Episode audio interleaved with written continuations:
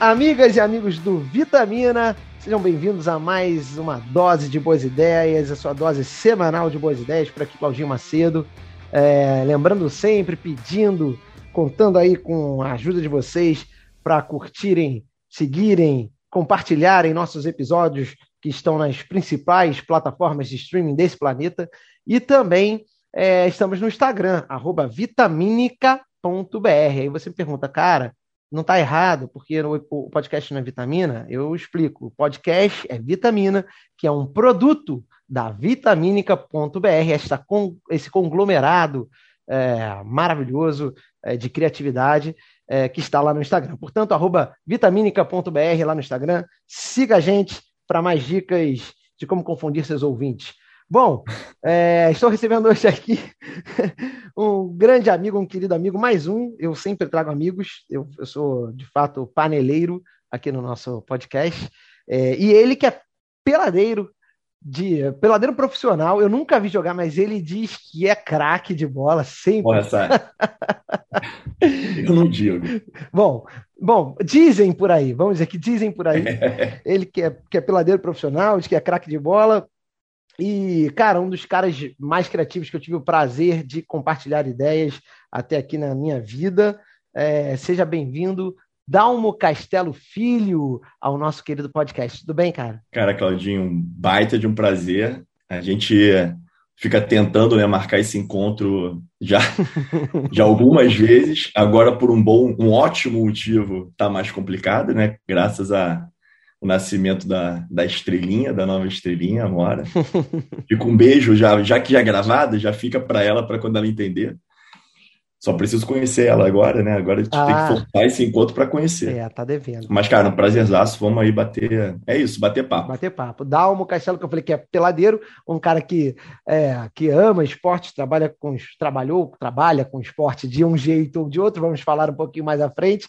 E hoje é CEO da Good to Game. É isso? Pronunciei corretamente, Dalmo Castelo? Maravilha, cara. Em inglês está fenômeno. é, a Good to Game é um braço da V3A, que é uma produtora, uma agência produtora aqui do, do Rio de Janeiro, e a GTG é um braço de é, esports, correto? É, de game e esportes, né? Todo o universo gamer. É isso. Então a gente vai bater papo sobre isso e muito mais depois da nossa maravilhosa vinheta que vem por aí. Vitamina, a sua dose de boas ideias. Amigas e amigos do Vitamina, estamos de volta aqui para bater papo com Dalmo Castelo Filho. Para mim é difícil, ah, como eu falei, eu sempre trago amigos aqui, então eu, eu, eu, acabo é, me traindo e, e, e, chamando os amigos pelos nomes, apelidos, assim. Então vai ser muito difícil usar esse nome tão formal, Dalmo Castelo Filho, apesar de ser uma linda homenagem ao seu pai, um sambista de primeiríssima qualidade, então a criatividade é, já vem aí de berço, né? Dalmito. Para mim, ele é o Dalmito. é, cara, a criatividade vem de berço, né? Cara, é, total. Acho que eu não, não, não sei se eu vou conseguir chegar no nível é, do, do meu pai, né? Um, um craque que quem, enfim, convivia todo dia ali bebendo um pouquinho da fonte, né? E me inspirando muito.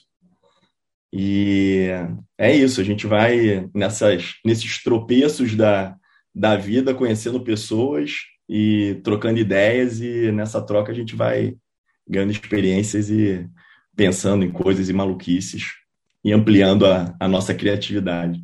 É isso. Para quem não tem oportunidade de conhecer ainda, dá um Google, pesquise Dalmo Castelo, cantor, compositor, artista, parceiríssimo de Cartola. É isso. Né? O samba, o, o, o, o, Dalmo, que pô, vocês é, tiveram a oportunidade também de conhecer, que é uma, uma, uma figura que é um doce de pessoa, eu tive a oportunidade de conhecer o, o, o Dalmo pai, pouco, menos do que eu gostaria, mas também outra figura super doce, é, e, e, e, nunca teve ideia de, de fazer música, Dalminho? Cara, aí tem uma... Já, É, eu, eu já escrevi algumas poesias e tal, mas eu acho que você vê uma pessoa do nível que, enfim, tirando tirando o, o, papo de filho, né? A gente brinca papo de pai, mas aí é papo de filho. É, você vê ali o, o, dia a dia, a facilidade que ele tinha, que ele tem ainda, né, para compor. dá uma desanimada. é, eu, eu, brinco que eu acho que eu desanimei antes, porque ele nunca quis né, que, eu, que eu seguisse nada próximo à, à música. Ele tinha um terror da vida dele é que eu seguisse alguma coisa relacionada à, música, a ser músico. Mas, mas por quê? Cara, acho que todo. É, porque ele sabe que é uma, é uma carreira muito difícil, né, cara? Sim. É, um músico, de uma forma geral, é uma, é uma. Que nem você ser jogador de futebol. Ele tá, que era outra coisa que ele não queria que eu fosse de jeito nenhum. É, a cabeça dele vai, cara, vai estudar engenharia. Deu nada certo. Vai ser advogado. Ele queria que eu fosse me colocar dentro de uma caixinha. Não conseguiu. É, mas é isso. Ele, ele, o objetivo dele ali era mais, pô, o pai ele tenta proteger a gente, né, das dificuldades. Verdade. Que ele, que a, ele, infelizmente, ele não teve a oportunidade de ter um pai como eu tive. Na verdade, no final é essa, de ter a família que eu tive, bem estruturada, né? Perdeu o pai muito cedo, a mãe muito cedo.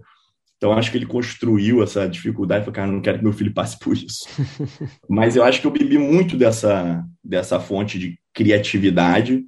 É, eu ouvindo as músicas do meu pai, coisa engraçada, assim, acho que foi, foi quando eu comecei a, a perceber que eu tinha um, uma coisinha diferente, assim, né? As músicas do meu pai, geralmente, elas contam uma história, né?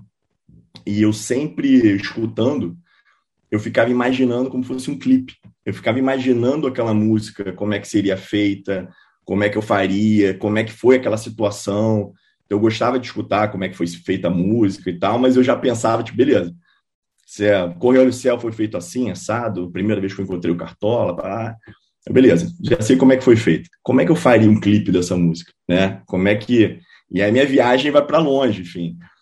Então acho que quando eu comecei a através da música do meu pai, eu comecei a ver que eu tinha um, um caminho aí para a criatividade. Muito bom. E, o, e o dom, os dons futebolísticos também foram herança do teu pai? Cara, também veio do coroa, cara. era bom de bola, era bom. É, bom e marra. Ah! Era bom. Era bom de bola. E, e metia bronca. Pô, jogou com muita galera, uma galera muito boa também. Meu pai ia espeladas, né, de, do campo do Chico, Chico Buarque, enfim, crescia ali dentro. Do... Eu acho muito bom. Campo do Chico, é Chico que é Chico aqui da rua, não, Chico Buarque. e é isso, tipo, eu crescia ali, né, jogando, vendo eles jogando pelada e, e, e era uma mistura muito grande de de ex-jogador com os músicos, né, com os compositores ali, era, era uma, uma bagunça e o pós era muito bom, né? E eu era muito pequeno e eu brinco assim, pô, podia ter aproveitado mais, né? Sentado naquela mesa com a cabeça que eu tenho hoje. Porque a brincadeira, a malandragem, a maneira de criar música, né? Pô, numa, num estalo saía uma música, né? Tem uma, uma história muito boa, nessa eu não estava, é, que tem uma música do meu pai com, com o João Nogueira, que é o Se Segura Segurança, o nome da, da música. E a história foi, enfim, tentar ser rápido aqui da história, porque é boa o lance da criatividade, né, da, do momento. É, o, o João sempre morou em casa, e aí ele tinha se mudado para um apartamento no Barra Mares. E aí ele acabou o, campo, o jogo do, no campo do Chico, levou todo mundo fazer samba no apartamento dele. e aí obviamente, os vizinhos começaram a interfonar, né? o, o, o porteiro interfonando para parar o samba. E aí a Ângela, né, a mulher do João, que é mãe do Diogo, da Clarice, enfim, é, ela atendia e falava, eles falando, ninguém vai parar não. E aí a, fizeram para, numa, numa alusão de pedir para o samba continuar, e para o segurança se segurar, eles fizeram a música, se segura, segurança. Tu vê que qualquer coisa é mote para criatividade, né? Qualquer coisa eles já saía, já saiu uma música. Vale, vale pesquisar aí a música porque é bem interessante. É, qualquer motivo, qualquer qualquer coisa, qualquer confusão vira uma música. É isso, é isso. Muito bom. Cara, e, e agora falando falando mais de você, desculpa essa introdução aqui falando do seu pai, mas é porque eu acho que pô, vale o registro. É, é a origem. É isso, pô. Aliás, sua mãe é funcionária pública, né? Isso. E aí, isso aí eu queria até. É, isso é, um, é uma coisa interessante, porque como é que você enxerga ou enxergava a, a tua mãe profissional, a gente fala da criatividade, porque a gente fala de criatividade o tempo inteiro aqui, e a nossa proposta é muito tirar do universo da arte, né, da música, enfim, das artes em geral, é. até mesmo da publicidade, né, que, que do marketing, né, que trabalha muito com a criatividade, tirar um pouquinho essa coisa de que criatividade é para artista, criatividade é para publicitário, e, e, e mostrar que a criatividade está disponível para todos, está em todos, basta você exercitar, né? Sim. Também não é não, não é ficar sentado e esperar que. Aliás, nem mesmo, você pode falar isso, isso bem, mesmo, mesmo os artistas, eles ficam sentados esperando, né? Uma, um brotar, um, cair, do é, cair do céu.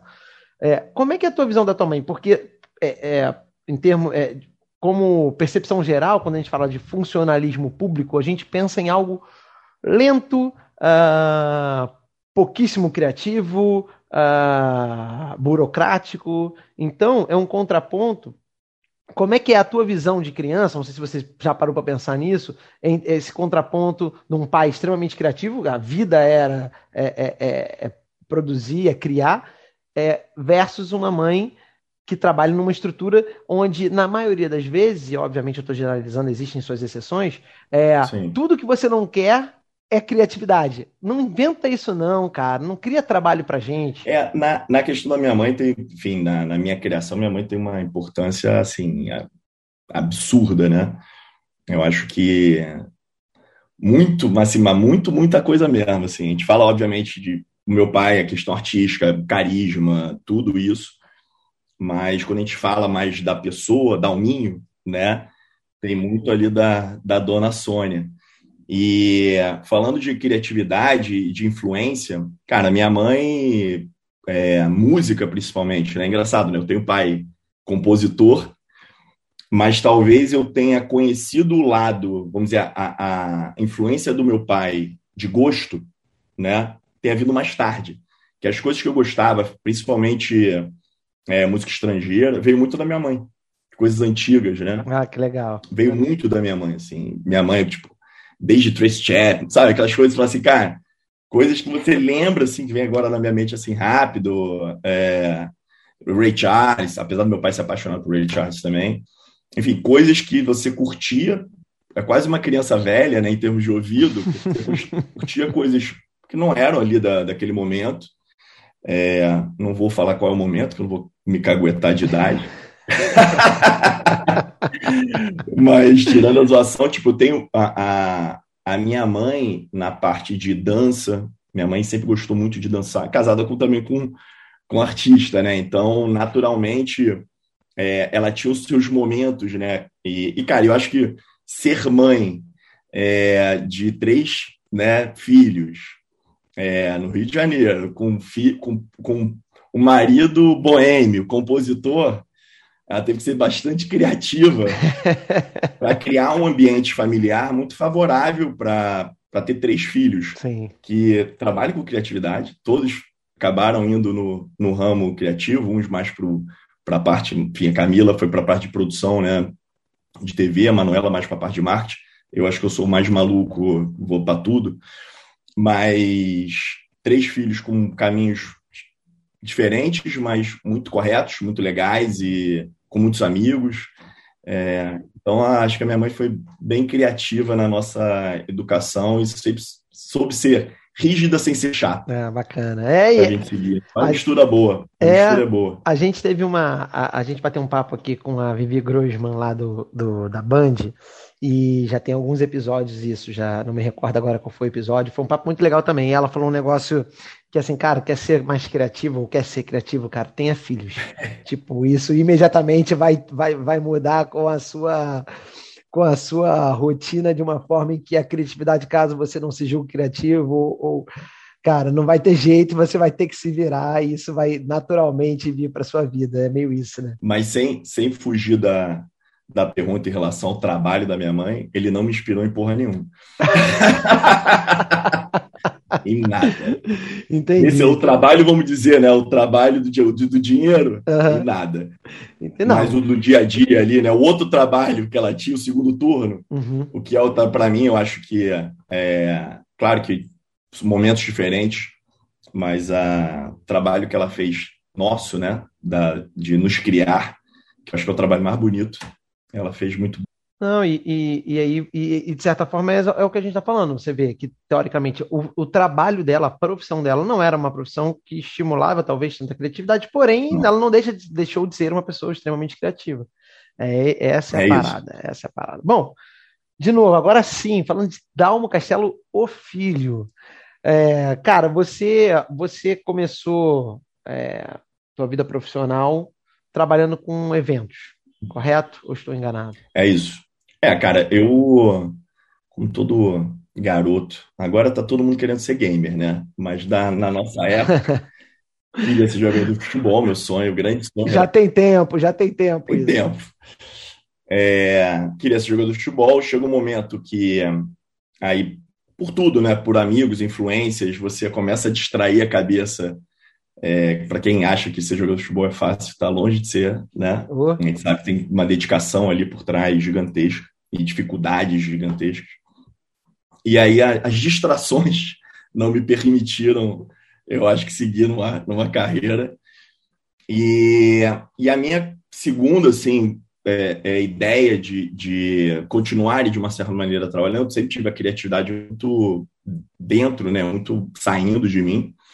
E, e era, pô, cara, vou trabalhar com publicidade, mas pensando em esporte. Então eu, eu era aquele cara que baixava comercial no Napster. Caramba! Da Nike, sabe? Uhum. Ficava vendo os comerciais da Nike, apaixonado pelos comerciais.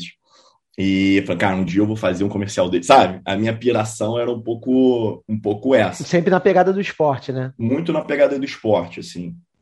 E fora isso, também tinha essa questão de clipe, né? É, de em algum momento é, fazer, enfim, ainda tem algumas coisas na minha cabeça que uma hora sai, é, de pegar essas músicas, enfim, músicas antigas e fazer uma releitura com uma... Eu tinha essa piração, mas acabei realmente entrando. Coisa que outra coisa que a gente gosta, né, Claudinho, que é festa.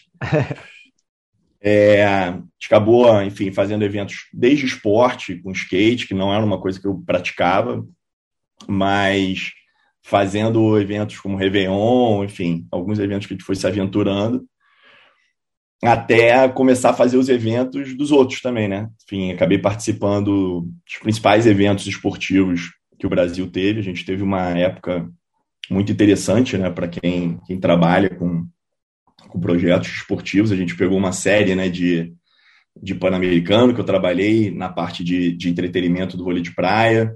É, depois fiz X Games, foi um grande evento que teve, mas foi em Foz do Iguaçu.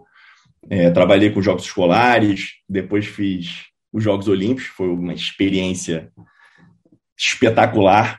É, acho que vale até ter uma, ter uma historinha dos Jogos Olímpicos que é. Conta!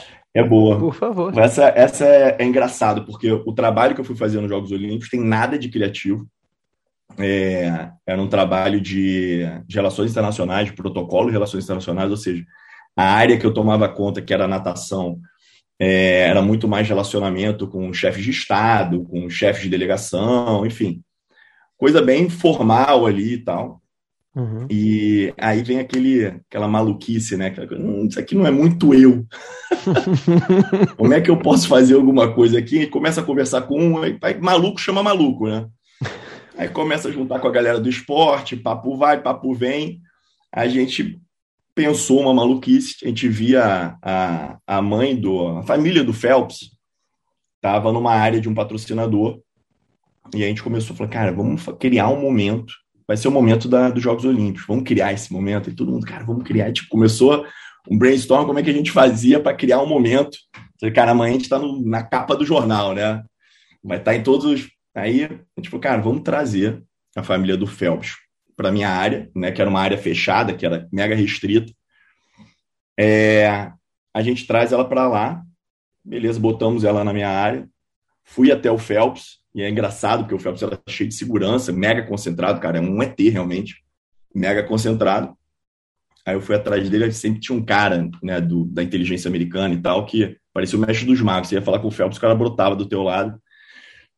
Aí falei, expliquei para ele qual era a situação. Falei para ele, Phelps, a parada é o seguinte: ele já tinha feito algumas vezes esse caminho, porque ele já tinha ganho algumas medalhas de ouro.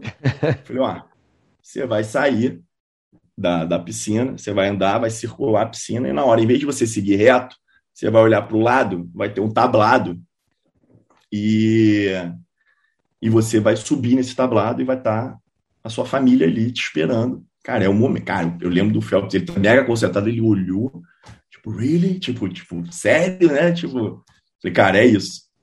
E aí, quem quiser pode procurar aí, YouTube, Google, dá uma, dá uma googada aí que, que acha esse momento, que é o momento onde o Phelps ele tem um contato, tinha acabado de receber a, a medalha de ouro do, né, é, olímpica, e tem um contato com seu filho recém-nascido ali no braço.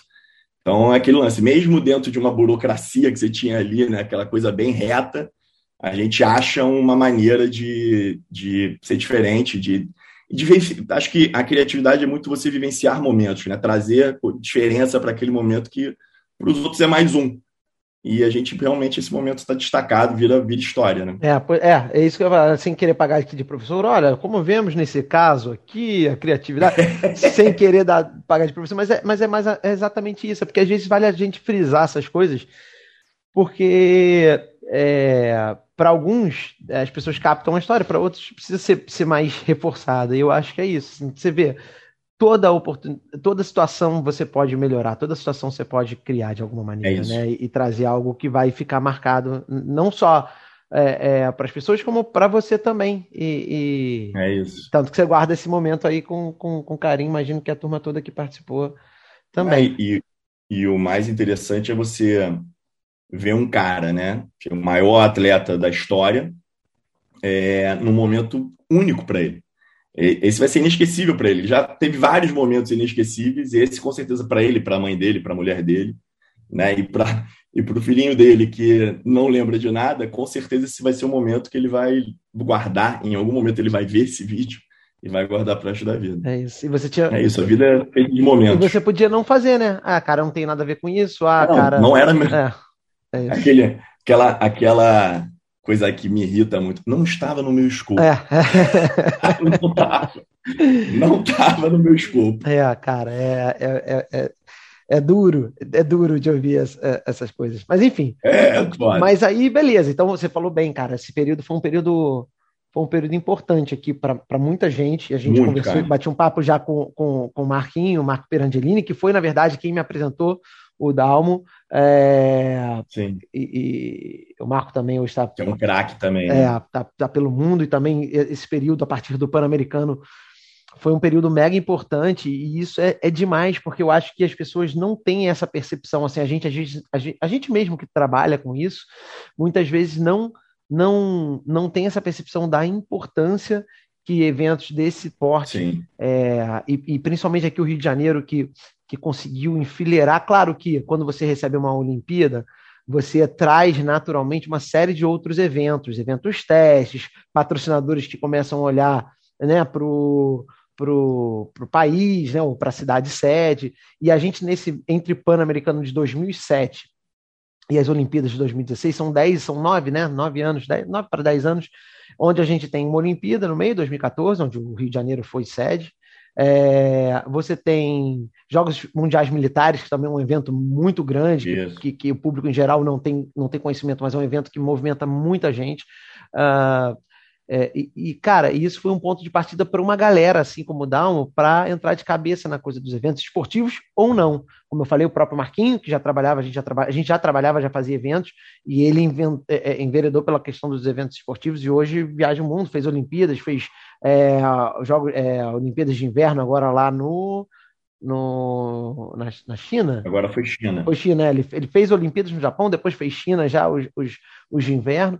Enfim, cara, é muito legal e a gente não valoriza e, e muitas vezes não, não, não presta atenção às oportunidades. Para quem quis durante esse período aí, teve muito, seja como voluntário nas Olimpíadas, é. seja é, é contratado, enfim, teve, é, foi realmente um período muito bacana. É, mas aí, seguindo a tua trajetória, seguindo a tua, a tua linha do tempo, estamos em 2000 e, estamos em quanto aí? Estava é, em 2007. É, 2016. 2016. 2016 Olimpíadas. Ah, e aí, 2016 é aquela loucura, né? Você tem é, quase aquele período, né, onde todo mundo estava, todo mundo empregado, todo mundo já há anos trabalhando, aqui existia uma expectativa é, que pós-Olimpíada você taria, teria uma enxurrada de eventos e possibilidades de empreendedorismo jorrando aqui no Brasil. E não foi muito o que aconteceu. É verdade. É, acaba as Olimpíadas, vai todo mundo volta para o mercado de trabalho e você não tem essa quantidade de projetos com uma, um monte de, de, de, de, profissionais que tinham sido, inclusive, formados. Alguns tinham recém-formados por causa dos jogos, como você bem falou. E eu, de uma certa maneira, era um deles. E, obviamente, já tinha um, um caminho percorrido ali, né? Que facilita, né? Você ter uma, um pouquinho de história. E aí falei, cara, o que eu vou fazer agora, né? Vou voltar a empreender, vou. Aí fui, comecei a conversar com algumas pessoas. E aí, uma dessas pessoas, eu falei assim, cara, vou, dei uma ligada pro Xande, que é um amigo meu de, de infância. Gente boa, botafoguense, né, cara? Botafoguense já tem um diferencial. Não tem jeito, né? e Inclusive tem uma foto minha, depois eu vou te mandar, Claudinha, que é espetacular. Tem uma foto do Jornalístico do Brasil, alguma coisa assim, é. no gol do, do Louco Abreu, e tô eu e Xande lá, com a, o, a, a bandeira do Uruguai. Da cavadinha? Hã? Da cavadinha. Da cavadinha? Coisa linda de Maravilhoso. Deus. Enfim, é, liguei pro Xande, falei, cara, Xande, é, tô querendo me recolocar, tipo, ou montar projetos e tal, e o Xande, ele era da VZA, que foi uma, é uma empresa de live marketing gigantesca na época já, tinha feito live site, inclusive, do, dos Jogos Olímpicos. Tava voando a empresa. E o cara falou, Xande, estou buscando oportunidade. Pô, Dalmin, claro, me manda seu currículo, que eu vou ver aqui onde é que te encaixo aqui, enfim, vamos, vamos ver aqui. E aí foi a primeira, o primeiro susto. Cara, Dalmin, Pô, eu tô vendo aqui teu currículo, pô, cara, podia te colocar aqui, mas, cara, não é teu perfil, irmão. não é, Dalmin. Banho de água cara, fria. É, cara, pô, tô achando você é mais perfil mais executivo. Aquela veio para um outro papo aí, eu falei, caralho. Ele, cara, mas eu vou te botar em contato com o Vitinho, que é um dos meus sócios, e, e cara, troca uma ideia com ele. Porque o Vitinho, enfim, o cara que já pensa lá na frente e tal, não sei o quê. Beleza. Fui conversar com o Vitinho, que foi uma grata surpresa, assim, um cara mega gente boa e muito para frente, né? Um cara com visão, um cara já empresário mesmo, com toda pompa do que é um empresário aqui no Brasil, sabendo todas as dificuldades, o cara com não era um, mais um aventureiro. E tudo isso ele, cara, não, veio conversar, porque ele toda aquela comecei a bater um papo com ele e comecei a ver dentro do papo com ele que eu não me encaixava no que a empresa deles era naquele momento. Uhum. E aí, quando eu vi isso, eu comecei a virar aonde era meu diferencial mesmo, que era a criação de projetos, pensar projetos diferentes, mais a parte de proprietários. E aí ele falou, cara, Dalmin, mas a gente não tem essa, essa área de proprietários dentro da empresa. A gente não tem isso aqui. A gente é uma empresa de live marketing, não é o nosso business, né? Uhum.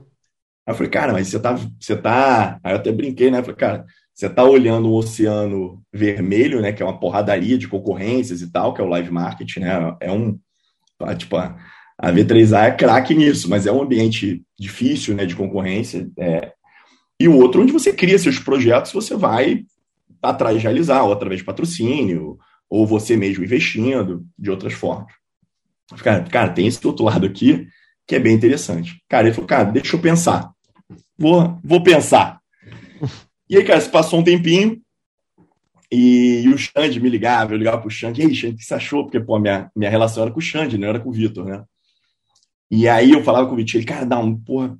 E o, e o, e o Xande falava, cara, o time curtiu você pra cacete. Cara, até que veio a ligação, eu já tava meio que dando, cara, me dá o papo logo, porque minha vida precisa avançar, né? É. Aí veio não. Ele virou para mim e falou, pô, Dalminho, acho que não é o momento. Cara, na hora eu respirei, falei, Vitinho, você não entendeu. Amanhã você tá na, V3, na VZA, na VZA ainda. É. Você tá na VZA? Aí ele tô. Falei, você pode conversar comigo amanhã de manhã? Ele, posso. Cara, Fui lá. Na cabeça dele, puta cara chato, porra. Que mala, que mala. Aí eu falei, cara, você pode, pode conversar? Beleza. Cheguei lá. Falei, cara, acho que você não tinha entendido. Falei, cara, é isso, isso, isso, isso gente vai ter um investimento inicial lá. Cara, ele é isso? Eu falei, é isso. Ele, então fechou. Aí eu começo na VZA, montando projetos, não tinha equipe, não tinha nada, era um maluco ali criando, aí fui pegando um produtor, fui pegando um DA, e aí foi andando. Inclusive, o primeiro lá, produtor é o Bruno, nosso amigo. Maravilhoso. Que tá lá até hoje, inclusive. É... E aí começou a montar uma equipezinha e tal, e aí em um ano existe a aquisição da VZA Compra 03, que é uma empresa que também já era consolidada, com pessoas maravilhosas. Só um parênteses, você foi numa entrevista de emprego é, e voltou com, abrindo uma nova área dentro da empresa dos caras. Exato. exato. É isso. Senhoras e senhores, Exatamente Dalma Castelo Filho. e aí, cara, e aí, enfim, um ano depois entram outros sócios dentro da, da empresa, mas já na área de proprietários. Que era a turma da 03, cara, não? que era pessoal da 03, sim, sim. e aí Caixinho, Thierry, Neia, que era, grande botinho. Que era uma empresa de eventos, fazia, fazia muita careta, fazia eventos corporativos também, mas, mas, shows também grandes. Fazia também ativações, fez Ferrari, enfim, uhum. fez vários outros eventos, fazia. Tinha conta da, da parte de, de comercial do WSL. Enfim, é... Mas já tinham mais essa pegada de projetos proprietários. De proje... tinha... Não, total projetos proprietários, exatamente. Sim. E aí, você vê como é que pessoa legal atrai pessoas legais, pessoas do bem. E, cara, não é, a gente fala pessoa do bem, parece meio piegas, né? uhum. né? Porque não pessoas. Sim. Muitos são pessoas muito do bem, mas muito talentosas, né? Então, se junta talento com pessoas legais, com comportamentos legais, você começa a criar uma empresa cara, não tem como dar errado, entendeu? É quase um esforço para dar errado. É, naturalmente, a coisa vai dar certo, porque são pessoas muito talentosas, muito capazes e, e para frente, com, com tino para negócio, entendeu? Uhum. É, o olhar muito sério, não tem brincadeira. Será que tem brincadeira? O dia é maravilhoso, né? Mas não tem papo furado, é sempre pensando em como é que você pode crescer, como é que você pode evoluir. Existe uma cobrança, mas uma cobrança mega legal. E aí, enfim, dando uma outra passagem no tempo, a gente começa a trabalhar com, com game. A gente, o primeiro evento de game que a gente faz foi um, é, cara, uma ação junto com o Kinoplex, que a gente faz um campeonato para você jogar PES, né? É, que é o futebol eletrônico, no telão do cinema. Foi o nosso primeiro evento de game mais um evento maluco. E foi um projeto que vocês criaram? Foi um projeto proprietário? Junto com o Pinoplex, né? ah, exatamente. E aí foi um projeto que foi super legal dentro da comunidade de, de pés, porque tem isso, né? O game você tem as suas comunidades, foi super relevante, assim, veio jogadores relevantes e tal. E, e a gente, dentro desse, faz um evento aqui, pensa outros eventos que tinham nada a ver com game, eventos de cultura, eventos de esporte. É, o Vitinho, ele tem um, um, amigo de infância, que é o Kevin.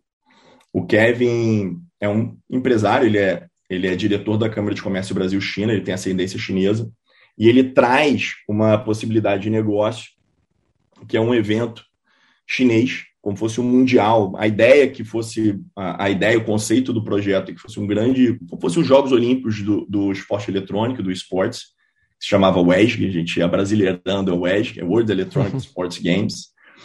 E, e, o melhor que é, eu falo o WESG é brasileirando e o meu World Electronic Sports Games é cariocão, né? e, e a gente traz para cá a qualificatória sul-americana desse, desse campeonato. E aí a gente é mordido mesmo pelo game, assim, de forma geral. Uhum. É um projeto mega desafiador. Depois a gente faz o primeiro ano ele de forma online. É, no segundo, a gente começa né, todas as eliminatórias online e fazia, faria a final presencial. E aí a gente cai já na, na pandemia, né? Uhum. Na verdade, o primeiro ano a gente já cai na pandemia. E no, no segundo ano a gente acreditava que depois começou a melhorar, né? Deu, uma, deu uma enganada. Todo mundo né? achava que ali na, na virada tinha dado uma melhorada e a gente ia ter o presencial, e aí pegou a gente. E aí, cara, de novo, a criatividade também serve para você resolver problema. Total, né? o tempo inteiro. É, como é que você. Como é que você administra a equipe? Como é que você. Pessoas não se conheciam, né? É, para fazer um evento, a gente acabou fazendo um evento presencial, claro que fechado, não tinha público, nada. era um evento para transmissão, e foi muito bem recebido, muito bem feito, né? É, transmitido pelo Sport TV. E, cara, teve um diferencial gigante com os atletas. Os atletas falavam para a gente, cara, vocês subiram o sarrafo. E aí vem o ponto muito legal, que é você trazer a experiência é, dos eventos que a gente já tinha feito. Toda a nossa equipe tinha experiências em grandes eventos esportivos. Você trazer para o universo do game, que é algo extremamente novo, com uma galera muito bem capacitada. A galera de game, cara, é jovem, mas é muito bem capacitada, sabe do que eles estão falando. Só que é uma, é como qualquer coisa, né? Construção em conjunto, né? É troca.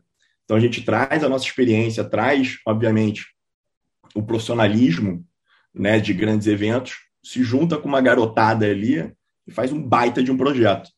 Então acho que a, a ficou natural essa, essa nossa espinofada, a gente terminando esse, é, se torna natural a gente criar um spin-off da V3A, né, que a gente cria a, a Good to Game, a GTG, especializada em games. Então, para realizar grandes eventos esportivos, ativações, enfim, fazer essa ponte do game, das comunidades, dessa galera aqui que está aqui, por super já é gigante, né? Porque tipo, fala como algo novo, já, mas gigantesco. Sim. É, com grandes marcas, com grandes pessoas. Então a gente serve meio que de ponte para criar em conjunto grandes momentos. E aí, coisa que a gente falou. É, e aí você tem não só é, é, a possibilidade de fazer essa conexão com, com, com, as marcas que querem se aventurar para esse universo, que não é novo, a gente, é, pô, cara, aí, aí entregando você não queria entregar, mas a gente jogava é, Super Nintendo, né, é Mega Drive, Phantom Não é Super Nintendo não, você jogava Atari, Claudinho. Atari.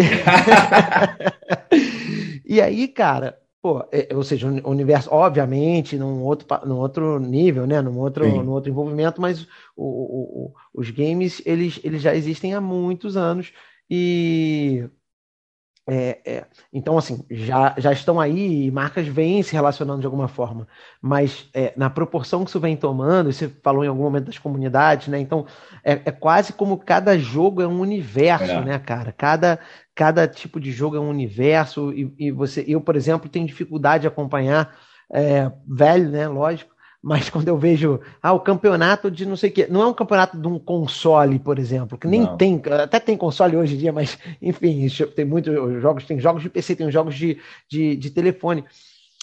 Cara, fica difícil acompanhar. Então, é, naturalmente, para as marcas é maravilhoso ter, um, ter alguém que faça essa conexão, como vocês fazem. Mas vocês também têm os projetos proprietários Isso. de vocês dentro da GTG, dentro do, dentro do universo de, de games e esportes? Temos, cara. Então, o, o ESG, quando não era uma marca nossa, a gente, esse ano, a gente evolui o MEG, até por não saber como é que o que, que, vai acontecer né, com a China, como é, a gente falou, cara, não faz sentido a gente estar tá investindo tempo, grana, é, investindo a nossa energia e a nossa criatividade dentro de um projeto que a marca não é nossa. Uhum. É, a gente continua, a gente pode evoluir para um projeto nosso, uma marca nossa, que a gente vira MEG, a gente sai de WEG, vai para MEG, que é uhum. é Multiplataform Sports Games, é, que tem um conceito parecido, né, de ter de ser um grande evento é, da América Latina, mas é, os nossos objetivos transcendem um pouco isso, transcendem a questão de, de fronteiras, uhum. mas de ter vários jogos, várias comunidades dentro de um, de um campeonato né, só. É, e o nosso outro grande evento, que já é um evento que já existe há, há cinco anos, que a gente faz a aquisição de parte dele. A gente é sócio da Play One, que é um também uma spin-off do Grupo Globo na parte de game, que é um baita de um parceiro nosso. É, e a Play One é sócia nossa no MEG e sócia nossa no outro projeto, que é o Prêmio Esportes Brasil, que é a grande celebração, o grande projeto de celebração do esporte eletrônico, fazendo uma brincadeira como fosse o Oscar do esporte eletrônico, que acontece sempre no final do ano. E ano passado a gente teve com grandes nomes, hoje tem algumas pessoas que já conhecem né, como o Gaulês, que já também já transcendeu, já furou a, o, o Gaulês, ele furou a, bolha. furou a bolha saindo do universo game, né, já fazendo projetos de NBA, Fórmula 1 e futebol.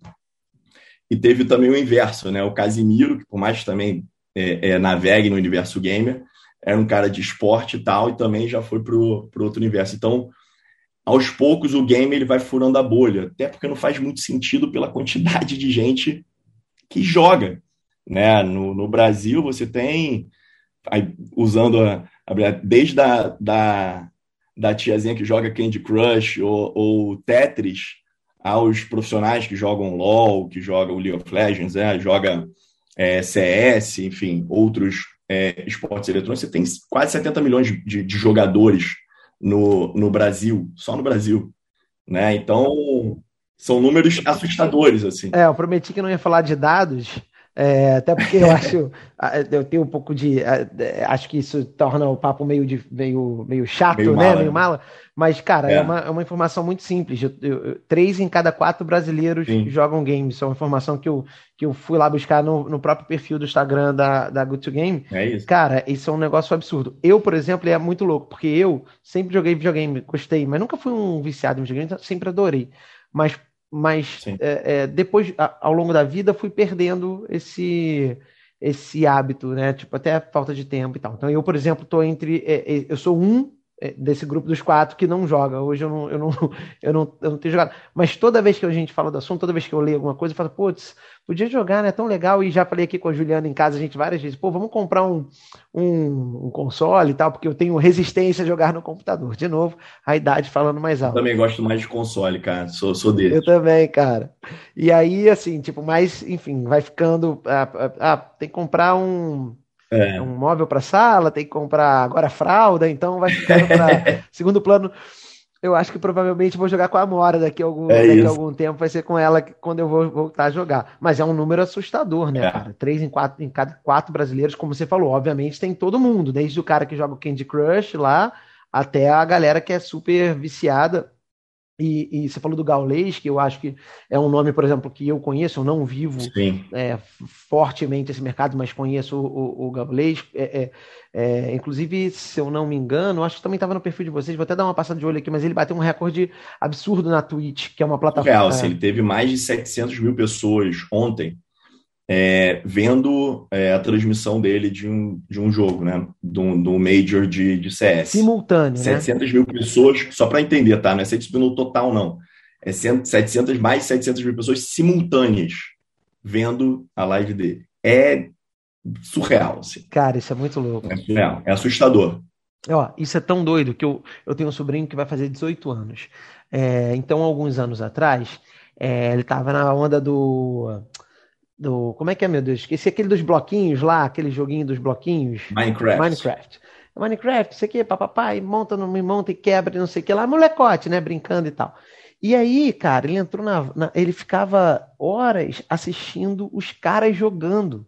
O que para é mim isso. era um completo absurdo. Mas. É, cara pra gente era surreal, né, é. né? Ficar vendo alguém jogar. É, é isso. E hoje são os produtores de conteúdo. É, eu, por exemplo, eu vi, tem outro grande nome no, no, no cenário, que é o Nobru. Uhum. E, obviamente, sou um cara que, enfim, fico bebendo dessa, dessas fontes, né? Até para entender esses. Eles se chamam de tio Dalmo? Jamais. Jamais. Jamais, cara. Jamais. Só mais um, só mais um. E, e cara, era, é, e eu lembro de estar tá vendo uma, uma live do, do, do Nobru, e ele estava jogando, né, o, o, a modalidade dele é o Free Fire, né, que é uma febre, foi um, um, uma modalidade de, de game, uma modalidade de, de esportes, que fez, é, por, por ser uma questão de celular e, e de fácil acesso, ou seja, qualquer pessoa que tem um celular, você consegue jogar o Free Fire, é, cara, revolucionou, assim, você vê pessoas que não tinham acesso, galera de comunidade, de favela, tendo acesso ao game e consumindo isso. Ou seja, cara, é, uma, é um jogo é, é, que tem um público gigantesco. E aí eu tava vendo o Noblu e ele, cara, ele tava batendo papo de cara, mega light ali, trocando uma ideia com a galera, né? A galera no chat ali interagindo. Cara, e ele jogando ali, comendo um miojo. Tinham 70 mil pessoas vendo, cara. Cara. 70 mil pessoas vendo. Eu achei aquilo surreal. Falei, cara, falei, cara, tem algo diferente aqui, entendeu? E é isso, você tem esses grandes. E hoje, quando a gente fala de game, né, todo mundo pensa, ah, você é jogador. Não é, tem todo um mercado em volta, né, de criadores de conteúdo, desde League Office, né, que é o nosso árbitro, é, desde você trabalhar com a parte de marketing, né, você trabalhar com a parte de mídia social, você tem todo um universo por trás é, de desenvolvedores de jogos, cara, que é um mercado mega carente ainda de, por exemplo, se você quisesse indicar alguma coisa para a garotada é, estudar, cara, vai desenvolver.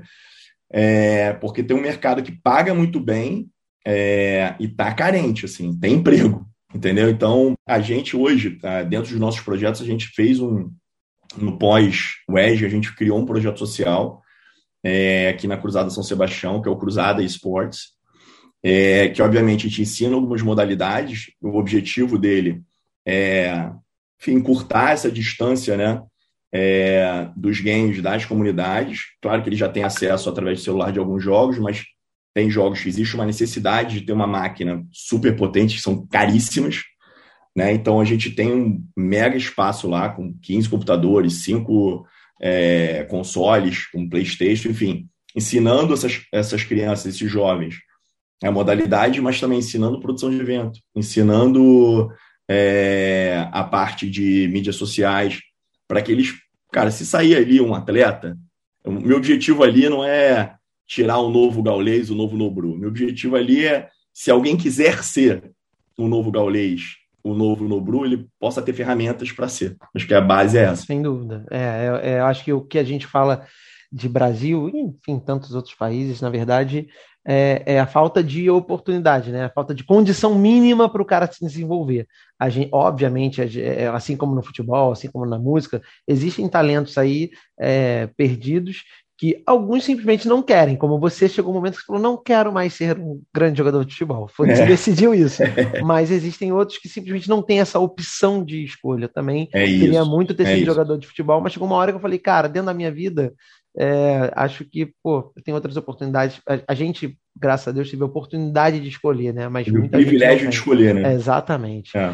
É, você falou do Free Fire, realmente é um jogo que é, muda um pouco, né? Ele, ele, ele, ele, ele é, populariza, não é bem a palavra, me perdi a palavra aqui, mas ele de fato ele consegue chegar a muitas pessoas que não que não tinham. E isso. Ele rompe essa barreira, né, de, é de financeira, de uma certa maneira. É, e, e, aí não só ele, mas enfim, uma série de outros jogos, o, o, o mercado é um negócio tão maluco que você vê, a, ele é um dos principais mercados hoje para música, por exemplo, né? Tipo, Sim. tem muitos lançamentos e muitas músicas que aconteceram e que tiveram, através dos games, é, é, retornam, foram, né?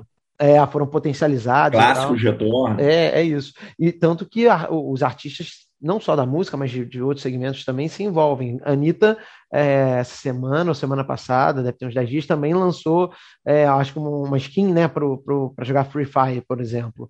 É, é o Alok já, já participa de forma mais efetiva há mais tempo, enfim. Tem vários, tem. Aí, falando de metaverso, né? Você tem dentro de alguns jogos né, que tem essa, essa possibilidade de metaverso.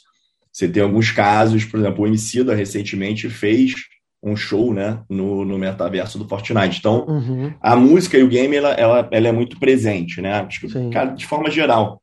E até sem querer ser chato essa questão, tem um, tem um dado interessante, também não quero entrar nesse tipo dado, mas, cara, que é para mim é muito curioso você saber que no mercado, no mundo, né? O mercado mundial, é, a indústria do, do game ela é maior do que a indústria da TV, do cinema e da música juntas. Olha que loucura. Então, isso é, é surreal, assim, é uma coisa que eu, enfim, há alguns anos atrás eu não tinha ideia disso, e mostra como o, o, o cenário é, é rico, né, e, e um cenário que, cara, que na pandemia mostrou, né, o crescimento da, da área de games foi, foi absurdo. Sim, e é legal que ele é, ele é muito plural, assim, por conta da variedade de, de, novo, de consoles, né, de plataformas, de, de, de tipos de, jogos e tal. Ele é muito plural e com a história da com o advento da internet, adoro falar isso, apesar da internet já ter há muito tempo, é, é, você se conectar com pessoas do mundo inteiro, né, assim, tipo, é, e aí é troca Sim. de cultura, cara, é um negócio que realmente é, é, é, é, é muito bacana. Eu ia te falar um negócio que agora eu esqueci, mas vou lembrar em algum momento. A gente estava falando, falamos da Anitta, falando do Free Fire. Ah, lembrei, você falou um negócio de, pô, se tivesse dar uma dica para alguém estudar. Tem, inclusive, cursos de, de desenvolvimento, né, de jogos. Eu não sei, confesso dizer quais, mas eu já vi, já li sobre isso, que os caras, você faz o curso, e você só paga, se eu não me engano, se você, você sai empregado. Se você não sai empregado, ele, você não paga o custo. Tem um lance desse. Ou seja, realmente é um mercado que deve ter uma demanda enorme por, por, por desenvolvedores, né? E, está carente. Para o cara bancar essa, é, não, não é moleza. Então... Não, é, cara, é um mercado muito carente. Você tem já alguns eventos aqui no, no Brasil é, de estímulo, né? Esse, esse mercado de desenvolvedores e muita gente de fora olhando para o mercado brasileiro de forma geral, né? Não só pelo público que é gigantesco, mas também da oportunidade de você, não só por causa também da moeda e tudo, de você criar desenvolvedores aqui. E, cara, a criatividade do brasileiro é muito diferente. Né? Eu também já trabalhei em grandes eventos internacionais.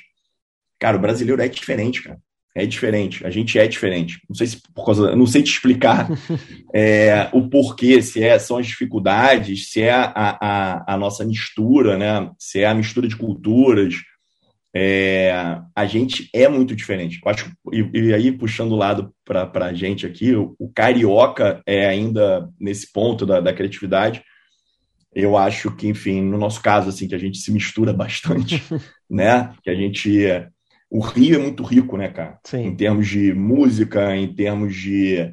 Cara, a gente vai pra praia, você tá com todo mundo ali na praia, né? Tá todo mundo de sunga, todo mundo de biquíni, todo mundo meio igual, é, curtindo a mesma coisa, curtindo, fazendo trocas ali o tempo inteiro, sem querer romantizar nada, tá? Mas é, eu acho que essas trocas de experiências que o Brasil é um diferencial gigantesco criativo que a gente tem. Não é à toa que a gente tem prêmios internacionais na parte de publicidade. Não é à toa que quando fizeram aqui os Jogos Olímpicos, cara, nego tomou um susto, não só pelas nossas belezas, mas pela nossa competência. Tanto que vários amigos meus continuam viajando, nossos, né? Continuam viajando e, e espalhando esse conhecimento e essa criatividade pelo mundo inteiro. Verdade.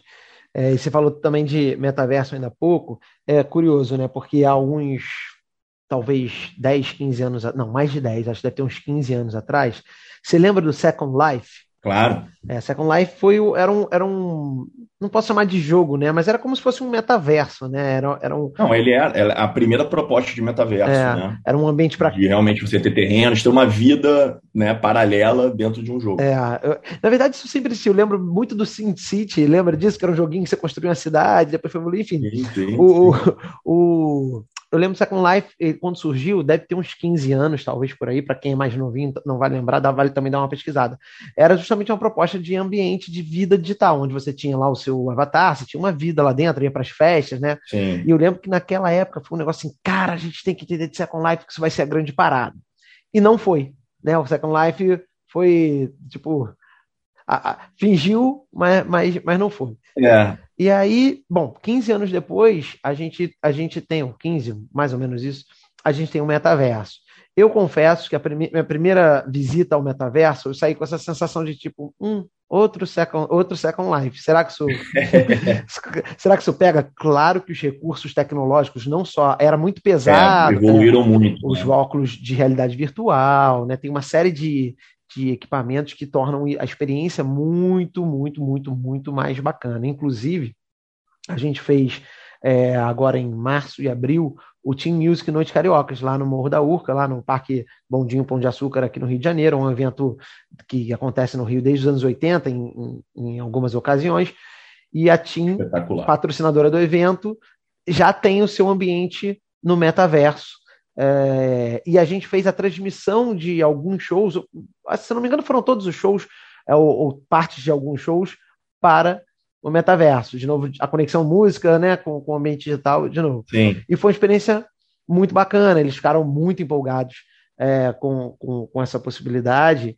É, e vocês também já têm alguns projetos. Tem, tem, tem, tem você comentou com a, com a, Ipiranga, né? Como é Isso, que foi? Cara. Tá rolando? Já rolou? Como é que, é, como é que foi a experiência? Cara, tá ainda, ainda quem, quem vivencia lá a experiência dentro do, do metaverso do complexo ainda pode. Tem lá os postos, tem os carros, tem lá as missões. É, cara, foi uma experiência muito interessante, assim, porque não só a gente pensou, né? Todo um. Cara, a, a a realização de tudo que a gente pensou. Né? A gente brinca que a gente teve várias reuniões com a, com a arquiteta da, da Ipiranga para realmente trazer o posto Ipiranga igual para dentro do metaverso. Né, que foi feito esse metaverso é dentro do, do GTA, dentro de um servidor dos GTA, que é um jogo. Importante, só, só, só frisar que, que, existem múltiplos metaversos, né? Você é, tem vários. plataformas diferentes de metaverso. Então você não entra num lugar e que você tem, tem Todos, encontra não. tudo lá. Na verdade. É, não só isso, né? Você tem é, plataformas né, que estão em desenvolvimento, tem plataformas que estão mais desenvolvidas lá fora, que você já tem pessoas vivendo essa, essa vida dentro dos metaversos. Você tem Decentraland, você tem Sandbox, você tem vários, e você tem dentro de jogos também, né? O Fortnite, de uma certa maneira, você tem lá uma maneira de fazer uma, uma enfim, tem vários jogos, né? E o um o próprio Minecraft. O né? Minecraft tem, tem vários e a gente fez dentro do, do GTA, dentro de um servidor específico, né? Que é do pessoal do complexo. E cara, realmente é uma experiência muito maneira. E a gente fez um cross, né? Porque na verdade essa questão da, de vivenciar o metaverso é uma grande novelinha, que você vê todo mundo atuando dentro dali. Então, por exemplo, a, a gente fez um cross da campanha a, a Ipiranga estava lançando no mês do, das mulheres uma campanha, agora não vou lembrar o nome da, que foi a primeira mulher que é dona de posto do Brasil, que era Maria ah, Atênice, algo assim, tá? Me perdoa se eu estiver falando o nome errado. Mas, e que ela foi a primeira, e, e aí teria, a, a objetivo era ressignificar é, a questão do Maria Gasolina. Ah, legal. Então, o que, que era Maria Gasolina? Né? A Maria Gasolina era uma mulher empoderada, dona de posto, dona de vários postos, enfim. E a gente chamou uma influenciadora. Maria Atênice. Maria Atênice. Maria Atênice. Ah, até que não foi longe. Olha que eu sou ruim de nome. é... E a gente chamou a Tauna, que é uma influenciadora que foi. Ela, ela atuou né, fez uma homenagem atuando como fosse a dona do posto dentro do metaverso. E aí explicou todos os benefícios do posto Ipiranga, fez tudo. E, e a galera começou a trabalhar no posto. A gente criou dentro do, desse metaverso, a gente criou um, um, um autódromo, então teve corrida com troca de tudo. Então essa, a galera trabalhava, ela tinha missões dentro do posto. E aí o, o, o maneiro também é o cross de realidade para o virtual, né? Quem ganhasse dentro da, vamos dizer, da competição, ganhava ingresso para o Rock in Rio. Então ainda tinha isso também. Enfim, cara, eu acho que a gente ainda está muito no início uhum. dessa questão do metaverso. As plataformas ainda estão é, entendendo, as pessoas estão entendendo como é que vão ser essas plataformas. Tem gente já gastando milhões, tem casos, por exemplo, do, do Snoop Dogg comprando terrenos, enfim, você tem grandes pessoas já já grandes marcas já comprando terrenos, e aí as pessoas vão comprando do lado, porque valoriza. É uma corrida ali, pra, e, mas só que ninguém sabe ainda se existem apostas qual é realmente o metaverso que vai emplacar, ou se vão ser vários, né? A gente ainda está no início, ainda tem muita coisa, ainda tem a evolução da tecnologia de VR, várias coisas que ainda vão evoluir muito. Eu acho que a gente vai caminhar para o metaverso dessa vez, acho que em placa, diferente do que foi o Life, acho que dessa vez em placa. É, eu acho que hoje a gente tem é, conexão de internet mais mais parruda para segurar isso. É isso. E, e também essa é, é, isso, os óculos de realidade virtual, outros equipamentos que você que se torna mais física a experiência além da, né, da, da você fica, é mais imersiva, né? Você é tá, se sente mais dentro daquilo mesmo. É, eu, eu tenho uma, enfim, lembrar de uma história aqui, essas questões de, de game, né, e de é, eu, eu, fiquei muito naquele momento filosofia. Eu fico reflexivo, tipo, pensando, né, cara, por que, que as pessoas estão com tanta loucura para vivenciar algo que não é entre, não é real, né? Uhum. É, e realmente, cara, você vê os games de uma certa maneira já são isso, né? Sim. Você cria lá o seu avatar, você cria o seu personagem, você vivencia aquilo de forma quase diária durante horas. Você é um personagem, né? E você se comunica através daquele personagem e tudo. Você já você já é um. Você, durante parte do seu dia, você já é uma outra pessoa. O próprio Instagram, é. muitas vezes, né, ou as é. redes sociais. não deixa de ser Não deixa de ser, cara. É, é verdade. É, é verdade. não deixa de ser. É, e tem um caso, uma história boa, cara, que eu não vou, eu não vou lembrar detalhe, cara. Mas eu vou contar porque a história é boa. Conte. Se eu estiver inventando alguma coisa no meio, tá valendo, tá? Toda história boa, ela, ela, ela requer uma pitada de fantasia. É, eu vou aumentar, vou botar um sal, mas vai. Mas a história é o seguinte, que a história é boa, é interessante. Tinha um menino é, na Europa que o menino tinha uma, uma doença degenerativa e, e vivia ali num ambiente, cara, mega restrito, a casa dele, não gostava de ir para escola, porque, obviamente, o relacionamento dele com outros alunos era mais complexo e tal. E o garoto ficava muito dentro do quarto dele, no computador. E a família via ele mega ali, restrito àquele ambiente e tal. É... E, cara, esse garoto era um monstro, era super conhecido dentro do jogo. Ele era tipo. tinha fãs.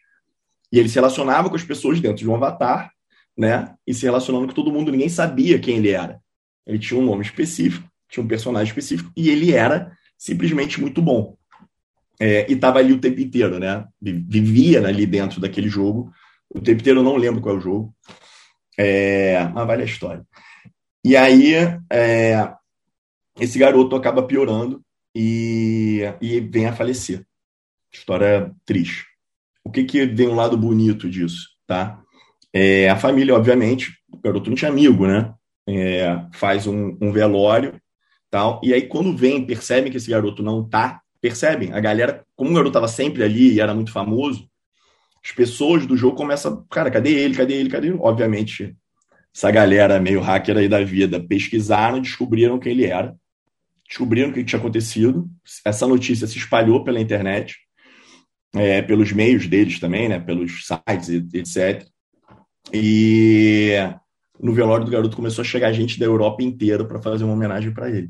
Então a família, depois né, do garoto falecer, descobriu que o garoto tinha vários amigos, por mais que fossem virtuais, eram amigos para você, né? Sim.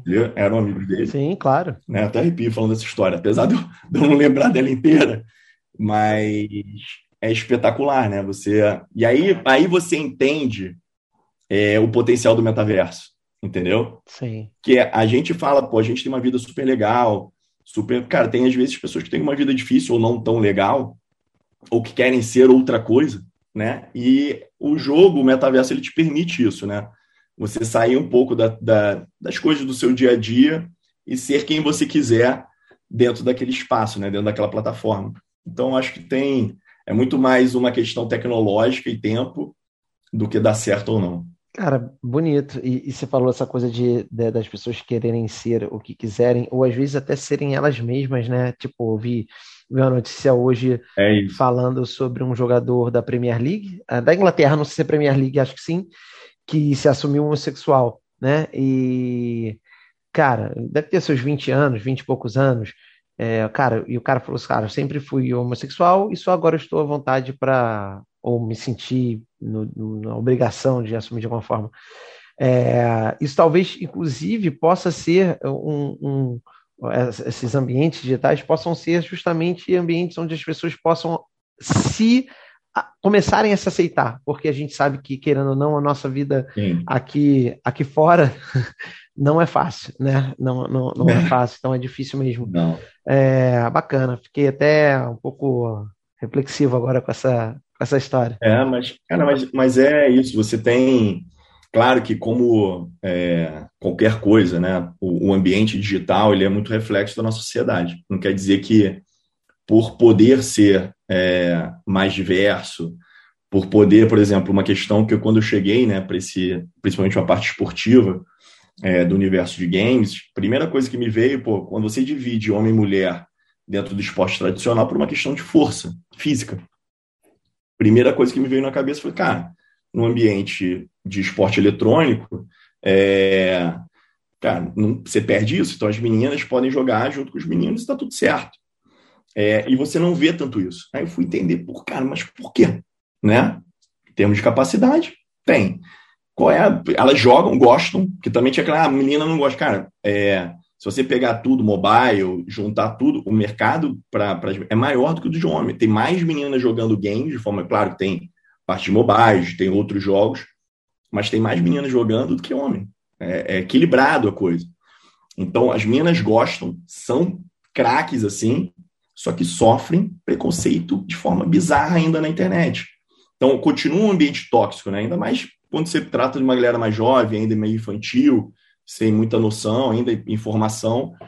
É, depois vão ver a babaquice que eles estão falando, depois, quando você vai ficando mais velho, cada vez eles estão perdendo mais espaço, você vai ver a babaquice que é, né? Ainda mais, enfim, Mas casos, por exemplo, a menina, geralmente, por exemplo, num jogo, num jogo de CS, né, que é 5 contra 5, se eles percebem, o cara do time percebia que tinha uma menina no time dele, ele ia lá e matava a menina de sacanagem. Que loucura, cara. Então as meninas jogam com o nick, às vezes, de, de, é, de menino, aí quando tem a voz, obviamente, mais fina, elas falam que são mais jovens, né? Como fosse criança, falam que tem idade diferente, para poder jogar. Então, por mais que seja um ambiente que tem tudo para ser muito mais diverso, e é, tá? Não quero levar isso como problema mas ainda existe, mesmo do ambiente virtual, existe uma briga e uma batalha ainda a ser traçada. E, cara, e vai ser, entendeu? Cada vez mais isso é, é, perde espaço. É. Essa babaquice vai perdendo espaço. E ainda reflete, o que você falou, ainda reflete muito como reflete, nós somos.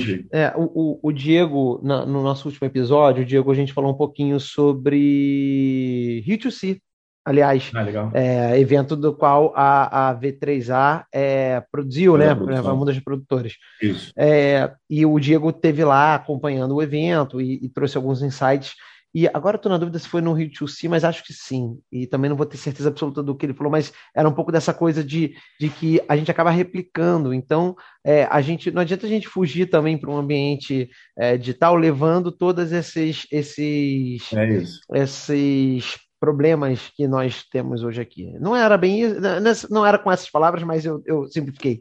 E ó, falando em dados novamente, porque eu acho que faz não, mas faz muito sentido, cara. Ainda naquela pesquisa que eu falei aqui, que é, vou ver o nome da pesquisa aqui depois para quem quiser pesquisar. Pesquisa Game Brasil 2022. Ó, é, 51% são mulheres, dentro da, da, Aí, da pesquisa. Não errado. 49% né? pardos ou pretos.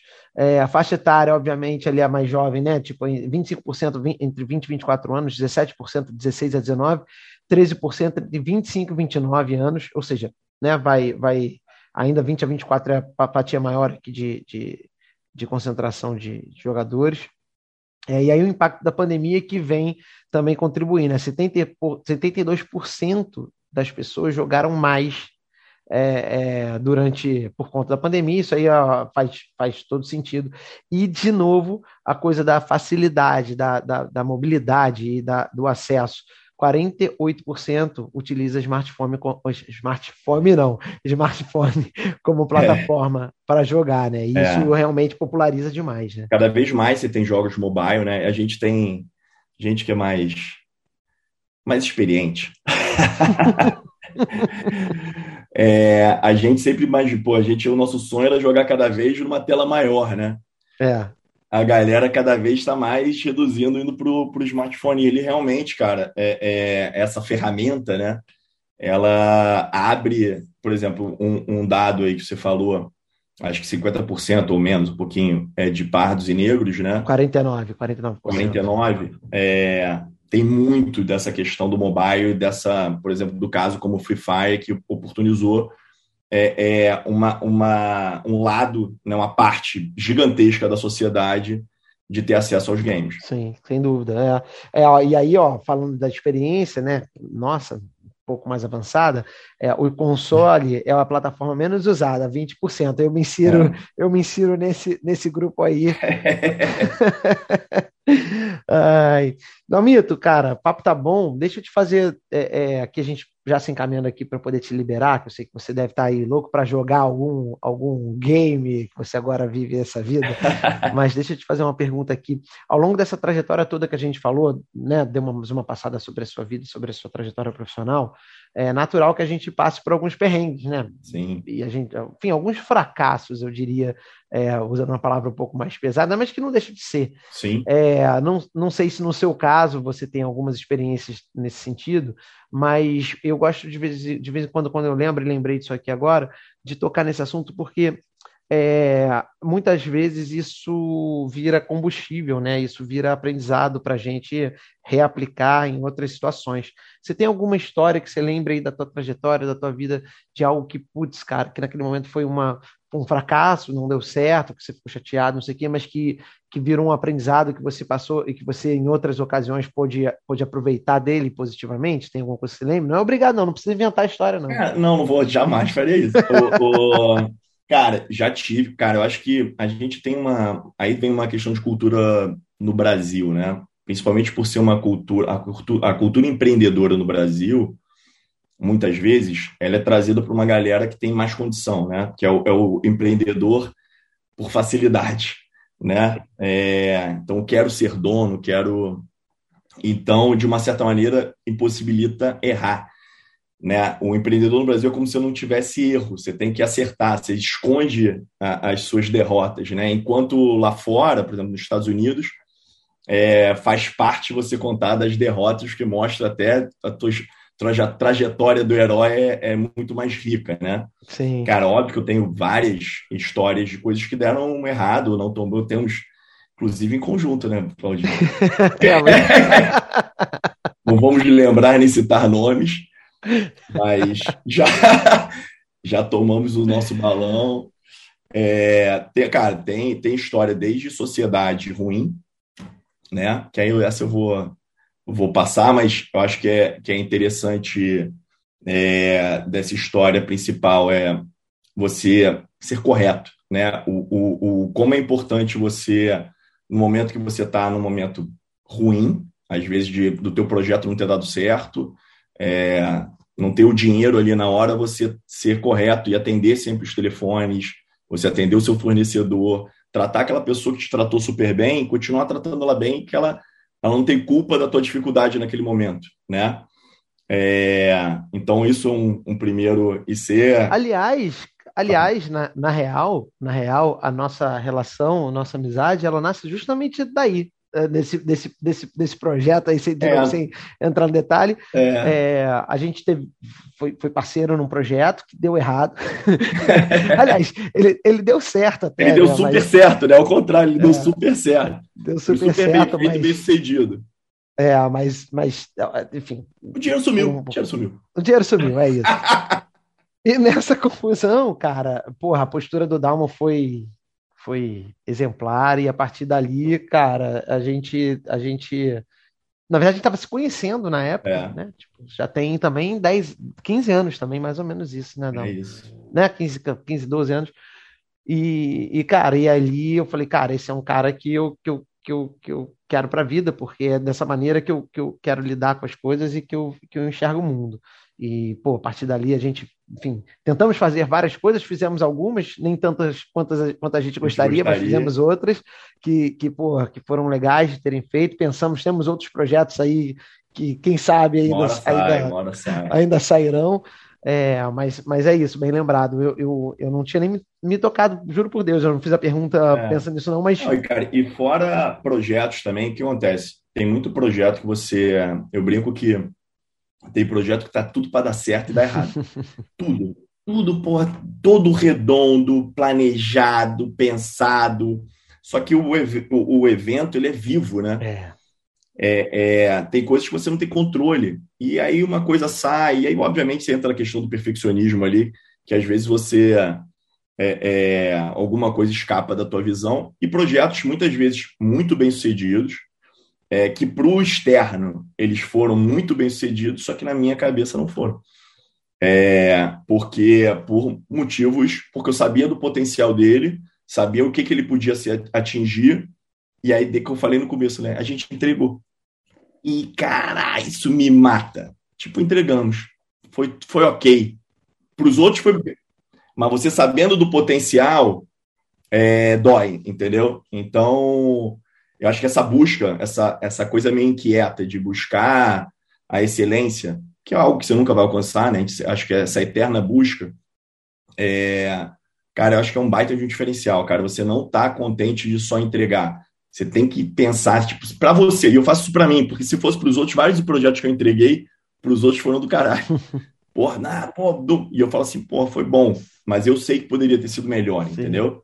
Não me cobrando e nem fazendo papel de chato, não mas por uma questão de você, cara, se aperfeiçoar e saber que lá na frente você vai melhorar, Sim. você vai aprender e vai melhorar e vai fazer ele se tornar isso que você pensou. É, você faz por você. Tem uma frase que é, tem um, um papo, a gente trabalha com evento que é muito comum, que é exatamente isso, né? A gente, a gente é bem parecido com, com, com, com muitos pontos. Começar pelo clube de é. coração, é, mas é, que é, a, e que é essa busca pela melhoria, né, constante, né? A perfeição não vai chegar, mas a gente pode sempre fazer melhor e, e, você saber que você pode fazer melhor e não fazer incomoda. E aí, cara, quer me matar e a gente terminar de fazer um evento, você, porra, cara, isso aqui, cara, mas para quem, para quem, para quem não sabe, para quem veio, é, tá ótimo. Porra. porra. cara, mas não era isso Ai, que a gente queria fazer. Mata, não era isso, porra, cara. Isso me mata. É fogo. É, tipo, uma galera nem, nem se ligou nisso. Tipo, porra, mas a gente é, não, foi, não era é isso. É isso aí. Não era isso. É isso. Bom, Dalmito, bate pronto aqui para a gente finalizar nosso papo, que está maravilhoso. É, obrigado, já estou agradecendo de antemão, porque realmente conversar com você é sempre, é sempre muito legal. Sabia que esse papo ia ser ótimo. E Mas vamos para o bate-pronto, são três perguntinhas rápidas que eu vou fazer para você. Você responde. É pegadinha? Não, não. Você vai, na verdade, responder o que você quiser. É, o que vier à sua cabeça ah. não tem certo e errado, não. É realmente só para a gente filosofar, viajar um pouquinho tá? Boa. É, três coisas que te alimentam criativamente. Coisas que me alimentam criativamente. Cara, é, eu acho que troca, né? Acho trocar ideia e, e, contraponto de argumentos e de ideia, tipo, misturar experiência, vamos dizer assim. É, de forma geral, assim, acho muito importante conhecer outros lugares e tal, viver culturas e tal, e fazer essa mistureba. Eu acho que é quanto mais você vivencia coisas diferentes e experimenta outras coisas, mais rico você fica para criar qualquer coisa. É, partindo disso, a arte, de uma forma geral, música, como eu falei, né, acho que foi a primeira coisa que me inspirou a criar algo. É, no esporte eu também era bem criativo, era, era do meio de campo. ah, mas o, mas é isso, cara. Música, cinema, fotografia. Eu acho que eu sou um cara que gosto muito de pensar como eu faria. Então, às vezes eu vejo um, um, filme, alguma coisa, eu fico pensando, cara, como é que eu faria esse mesmo roteiro? Como é que eu faria diferente? É, e isso vale para evento também. Você vai no evento, evento foda, não sei, eu falei, cara, como é que eu faria diferente? É, e, cara, é, eu acho que andar com galera jovem, cara. Eu acho que você tem uma coisa que eu, eu até falo com meu pai, que, por exemplo, o Cartola, quando ele foi parceiro do meu pai, né? O Cartola já era um senhor, já tinha acho que 70 anos, e meu pai tinha 30. Então, o Cartola foi até ele beber da fonte da juventude ali, né? Da criatividade que estava ali. É, e eu levo muito isso, né? É, eu acho que você, acho que a fonte de todo mundo ficar procurando é você andar com pessoas jovens, no bom sentido. Jovens não quer dizer idade, né? Pessoas jovens que sejam é, é, tenham sede de vida, que não se entregaram pelo conformismo, que tenham vontade de conhecimento, que querem evoluir. Então, andar com essas pessoas. E aí, aquela brincadeira que eu falei do Rio, né? Você ter pessoas, diversidade de pessoas, isso me traz, me alimenta muito, assim, de converter, sair das minhas bolhas. A gente sempre, a gente sai, mas sempre volta, né? Acho que furar a bolha é, é, e buscar esse conhecimento, saber que você não sabe meio porra nenhuma ainda, buscar esse conhecimento é muito importante. Bonito. Vou te falar, tá aí. Anotem, anotem, porque. é, cara, e três dicas para quem quer começar a trabalhar no universo dos games. Cara, vai, vai, vai, vai ficar meio piegas, mas acho que foi uma das primeiras coisas que eu pensei é, a galera é, gamer, assim, ela não admite mentira. Não admite você entrar, isso em vários grupos, né? Se você pensar em grupos de diversidade aí, eles não permitem que você vá lá explorar eles, entendeu? Eles não admitem isso. Então, por exemplo, se uma marca for entrar num, só para ganhar aquele público ali de forma é, pontual, cara, ele vai guardar.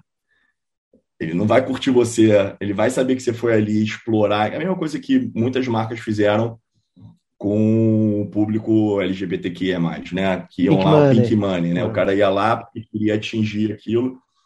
Então, a primeira coisa é você realmente buscar algo e se conectar de forma verdadeira. Buscar algo que você goste e fazer trocas. Isso eu acho um ponto. É, juntar pessoas endêmicas, né? Você buscar, se você não for um endêmico, se você não vivenciar aquilo, se você não for um jogador. Deixa eu pesquisar no Google é, o que, que, é isso rapidinho. Pra, pra... não, se você não for, se você não for jogador. Cara, é, é, é, buscar, é aquilo que eu falei do jovem, de uma certa maneira se aplica ao game, né? Você buscar a galera que já vivencia isso já há muito tempo, consome isso há muito tempo, e não querer inventar roda para ele, entendeu? É muito mais você unir forças para trazer, com qualquer relação, desde amorosa a de trabalho, existe uma troca né, entre pessoas. Então, acho que é, é importante você saber qual o seu papel nessa troca. Você não está ali só explorando, você tem que dar alguma coisa de volta. Então, acho que isso. E, cara, eu acho que para qualquer coisa aí, vale para game, vale para qualquer outro projeto, que é olhar as coisas que já foram feitas. Olha o que já foi feito, o que já foi aplicado e como aplica de forma diferente dentro do seu mercado. Acho que é muito do que a gente traz, a GTG de forma geral, traz para esse universo. É, a gente é muito bom em várias coisas, mas como a gente traz isso e fica ainda melhor trazendo as nossas experiências, somando com as experiências da galera e fazendo algo muito diferente. Bacana. Para finalizar aqui o nosso bate-pronto, é, vou te pedir três ingredientes que não podem faltar no seu liquidificador para fazer a vitamina da sua vida. De vida? É, de vida. Pode ser qualquer coisa, tá? É... Viaja. Aquele Botafogo. Pô, não deixa de Ainda ser, mais agora, aí, né? Tá dentro. Agora a gente tá bem, cara. Aí pode, pode fazer. Não, cara, acho que, vamos dizer, o que rege minha vida desde sempre, acho que eu, eu inclusive, eu brinco, eu é, é, reneguei oportunidades por isso, muitas vezes, que acho que é a família. É, fiz escolhas da minha vida muito baseado em estar perto da minha família.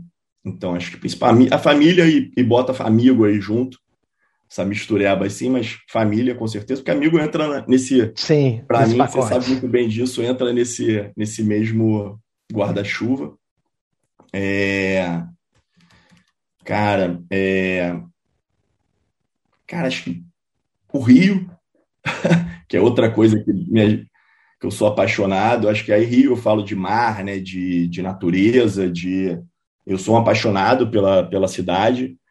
Eu sou aquele cara que, quando traz, quando eu conheço algum gringo, é, sou, é, é, fico de exibido, querendo mostrar a cidade, mostrando como é que é foda o Rio de Janeiro.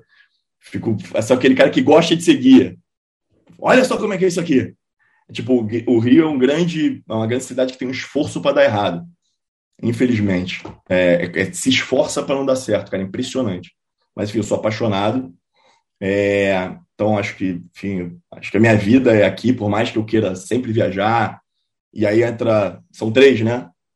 Três. É, que, cara, é, ou, quantos, é, ou quantos você quiser. Cara, é, acho que é, é, vivenciar experiências aí, cara, e culturas, né? E aí você sai do Rio, né? Você vai conhecer novas pessoas, novos lugares, estados, cidades, aí países, é, porque isso faz você se tornar mais rico dentro, né?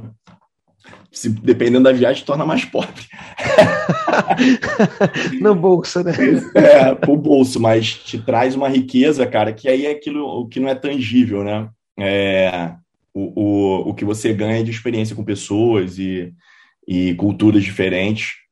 É, e aí conhecer eventos, música, enfim, cara, é, é, eu acho que buscar novos lugares e, e conhecer novas pessoas fazem toda a diferença ainda mais para quem mexe com criatividade. É isso. Bela receita.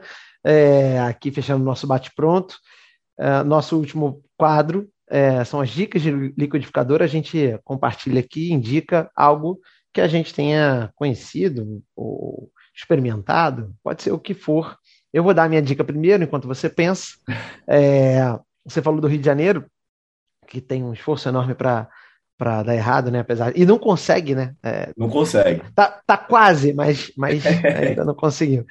É, minha dica é, é, uma série documental da Globoplay chamada Lei da Selva, a história do jogo do bicho. Enfim, conta a origem do jogo do bicho aqui no Rio de Janeiro uh, e todo o desdobramento disso desde a, do surgimento até os dias atuais. E aí, para quem está acompanhando as notícias é, o, o, o, noticiário policial do Rio de Janeiro nas últimas semanas vai se surpreender, ou não se surpreender, talvez não, não seja uma surpresa, mas é, é, com que com as conexões entre o início dessa história lá da, da, da, da, do jogo do bicho, com os nomes que a gente vê aí em pauta o tempo inteiro envolvido, envolvidos com corrupção, assassinatos e, e, e, por aí. Lei da Selva, a história do jogo do bicho, está na Globoplay. São quatro episódios, vale a pena, confiram lá.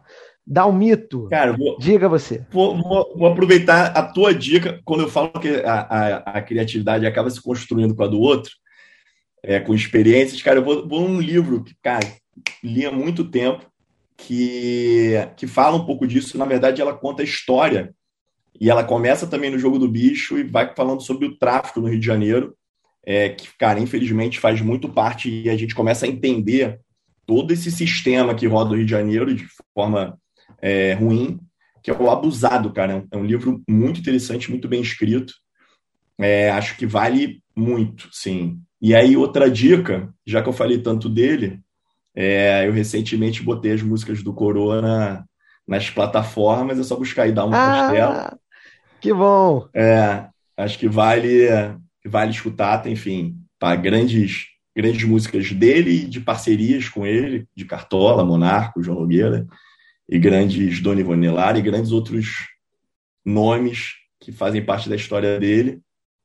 E, cara, e para matar, é, acho que toda, todo ser humano eu deveria fazer mais, faço pouco, porque sou um cara que gosta um pouquinho a mais da, da noite, é, mas deveria ver o nascer do sol do Rio de Janeiro, de repente ali lá no posto 6, dar um mergulho no arpoador, uma volta na lagoa, que, irmão, você zera a vida, você, você acorda novo para o dia, e aí, aproveitando, aí já citando o meu criativo favorito, é Corre Olho Céu, que o sol vem trazer bom dia. Cara, não tinha jeito melhor de fechar aqui o papo. Obrigado. Aliás, o Abusado é do Caco Barcelos, eu já li também há muito tempo. É, é muito, é muito legal. Muito bom, cara. Muito bom mesmo. Muito bom, muito bom mesmo. Ótimas dicas.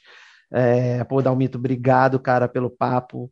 É, foi ótimo, espero que você tenha gostado também. Sempre que a gente senta para bater papo. Cara, muito bom. É legal. Dessa vez a gente está tá, na verdade, dividindo as nossas conversas com, com, com uma porção de gente aí. É, cara, é, vamos em breve marcar outros papos. E, pô, por favor, de Deus, né, venha conhecer a Mora, porque a gente já não se Pelo vê de desde antes da pandemia, já tem bastante tempo. Que horror, né, cara? E é porque a gente já combinou, é brincadeira. é verdade. A gente já, porra, acho que a gente, eu nunca combinei tanto com alguém sem concretizar. Não, vamos, vamos amanhã, vamos, vamos amanhã. Não, cara, mas. Porra, vai nascer, tipo, vai nascer essa semana. O melhor era na época que estava nascendo. Vamos agora. Pô, mas acho que nasce. é, pois é, foi isso. Caraca, e, cara, agora já era. Agora já era. Não, mas a gente, pelo menos, os, os, as plataformas virtuais do telefone. É, é, a tecnologia aí ajudando. É isso, do telefone ao Zoom então nos ajudam e a gente a gente se mantém em contato. Obrigado pelo papo, cara. Obrigado mesmo. Uh, diga. Prazer. Um beijão para para filhota, para Ju. Mano, e sim. vamos vamos transformar esse esse papo em, em realidade pessoalmente, Vamos. pelo amor de Deus. Eu ia falar para você vir gravar aqui em casa comigo, mas fiquei com medo de, de furar a gravação. Aí eu, eu preferi manter. preferi manter assim mesmo. É, a chance era grande. É verdade. Melhor. Fez bem. obrigado, cara. Para quem ouviu a gente aqui até agora, muito obrigado. A gente está lá no Instagram, no arroba vitaminica.br. É, não se esqueçam de compartilhar esse episódio aqui, uh, que está nas principais plataformas de streaming do ramo. É, em breve no metaverso, quem sabe, estaremos lá também. é isso. Eu sou Claudinho Macedo. Toda semana a gente tem um novo episódio, uma nova dose de boas ideias aqui no Vitamina. A gente se encontra na próxima semana. É, e é isso. Acho que dei todos os recados. Se não, a gente se fala por aí. Valeu, um abraço. Até a próxima. Valeu. Fui. Vitamina, a sua dose de boas ideias.